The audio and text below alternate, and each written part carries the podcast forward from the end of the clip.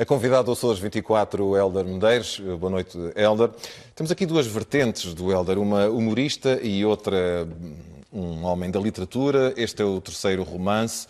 Ehm, eu pergunto como é que eh, junta estas duas coisas? Eh, são, como é que o cérebro vai para uma, eh, uma um, obras baseadas em enigmas, em policiais, uhum. passados em Ponta Delgada, e de repente há o Helder na personagem de Elfie Med, que tem muito sucesso, muitas visualizações, já com destaque até na imprensa nacional, ehm, que faz estas pérolas.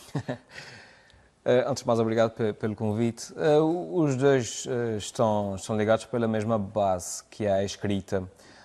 o, Elfie, o próprio Elfie Med, o, personagem que eu faço na internet, não viveria sem uma grande base de escrita, uma grande base de, de, de muito tempo a escrever os sketches, a escrever os vídeos, etc. Que acaba por ser o mesmo Elder que escreve os livros, acaba por ser um, um, um sketch ligeiramente maior, digamos. Uh, portanto, a base é a mesma, por isso os dois não são assim tão, tão um, ehm, separados como isso.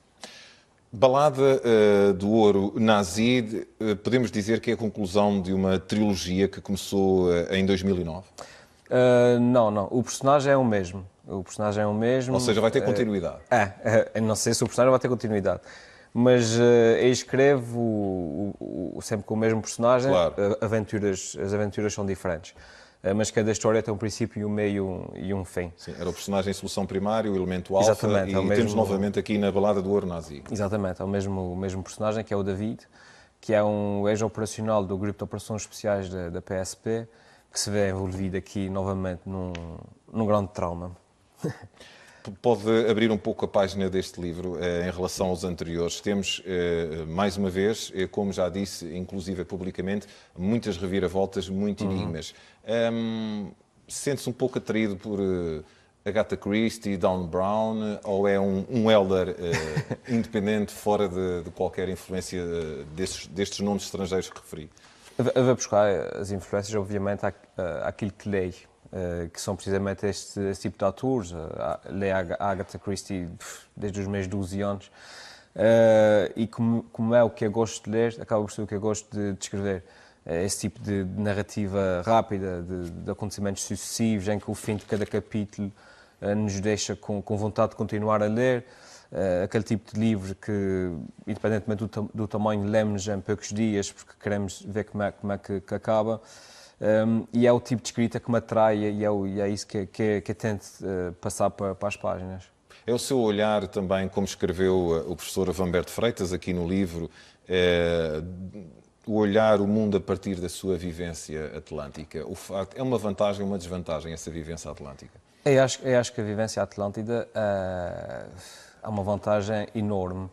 Uh, nós estamos aqui uh, no meio do, do oceano e para as pessoas da minha geração, uh, ao contrário provavelmente das pessoas de gerações anteriores, meus pais, os meus avós, os Açores para mim são o centro do mundo. Tudo passa por aqui, desde, desde a história de Portugal, tudo passa por aqui, mesmo atualmente tudo passa por aqui.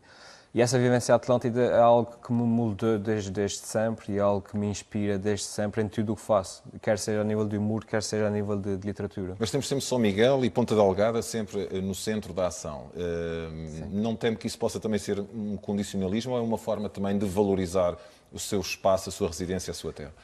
Uh, uma das regras básicas de quem escreve é escrever sobre algo que conhece.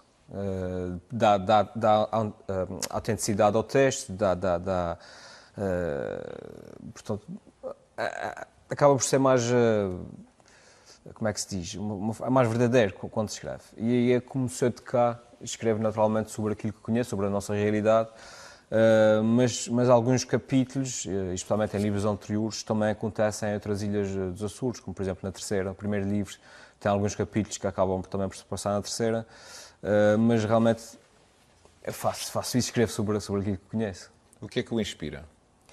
A realidade. A realidade uh, inspira-me, as notícias inspiram-me, uh, o fato de estarmos, como ele disse, no meio do mundo, no meio do oceano, tudo passa por aqui. Desde, desde ainda há pouco tempo foi descoberto o submarino Nazia e o Lago da Horta, não faz ver. Teve alguma relação com este título? não, não. no outro dia, na brincadeira, Alguém perguntou a mim se disse sim, a notícia assim quarta-feira, quinta-feira escrevi o livro e sexta-feira venho dar uma entrevista. uh, portanto, acaba por tudo, tudo, por passar por aqui, isso é uma inspiração. Uh, pode faltar uh, um, o talento artístico, mas as ideias nunca faltam. Costuma-se dizer que há transpiração e inspiração. Como é que o Helder funciona? Com as duas misturas, mais transpiração, mais inspiração. É, isso também, isso é, o, o, trabalho criativo é sempre ingrato, porque não, não se pode chegar a um sítio e introduzir números numa folha de Excel. Uh, tem dias, tem dias que é mais transpiração, tem dias que é inspiração, às vezes passamos eh, horas à frente de uma folha em branco que não sai nada, às vezes uh, em meia hora escrevemos dois capítulos. É metódico a escrever? É, é. é metódico? Uh, se, se, tende a ser metódico, porque também depois de muitos anos a escrever, acabamos por adquirir uma série de técnicas, uma série de hábitos que nos permitem uh, produzir mesmo, mesmo, nas alturas menos produtivas. Uh, e é, é, é esse conjunto de técnicas e de, e de métodos que, que, são, que são realmente a minha, a minha metodologia. Não temo que esse lado humorístico, que é muito conhecido do Elfimed, possa eventualmente eh, colocar ou prejudicá-lo na sua eh, credibilidade enquanto escritor, embora os, os, livros tenham recebido boas críticas, sim, sim. mas não, não sente que às vezes as pessoas podem eventualmente querer misturar essas duas realidades e pensarem, ah, isto é um livro de humor. Sim, isso é inevitável, isso é inevitável. Uh, mas eu penso que, uh, precisamente porque tem essa vertente de, de humorista, uh, dá-me alguma exposição Uh, sempre que eu falo nos meus livros, tento sempre transmitir a ideia de que não é um. Apesar de haver uma boa dose de humor, que é algo que me é inato, eu não consigo evitar, uh, penso que qualquer pessoa percebe que, que são dois, duas pessoas diferentes, dois, duas vertentes diferentes. Uh, para além disso, todo o livro, desde a sinopse até, até o próprio texto, acho que é, que é mas a nível de me prejudicar, penso, penso que não prejudica. Aliás, acaba só por me favorecer. Até pode beneficiar, exatamente. Sim, exato. Porque não só devido à exposição, mas também devido à curiosidade que se suscita, tentar perceber o que é que pode sair de, de, um humorista em termos de, desse tipo de género literário. Lançamento do livro 16 de fevereiro. 16 de fevereiro, às 18 horas, na Biblioteca Pública.